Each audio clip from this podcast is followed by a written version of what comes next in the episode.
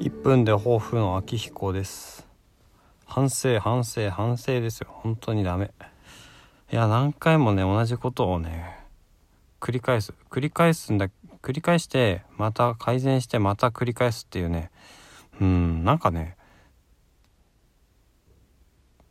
本当に心の底から反省してないんじゃないかって言われてもしょうがない。要するに朝起きて自分の時間を持ってそれから下に下にっていうかまあ私は寝室2階で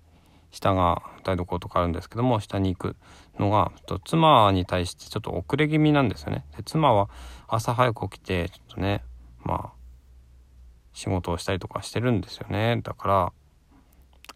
早く起きたら私は妻より早く下に行ってできることをやった方がいいのになっていうことを前からね言われて一回やってまたやめてっていう風になってるので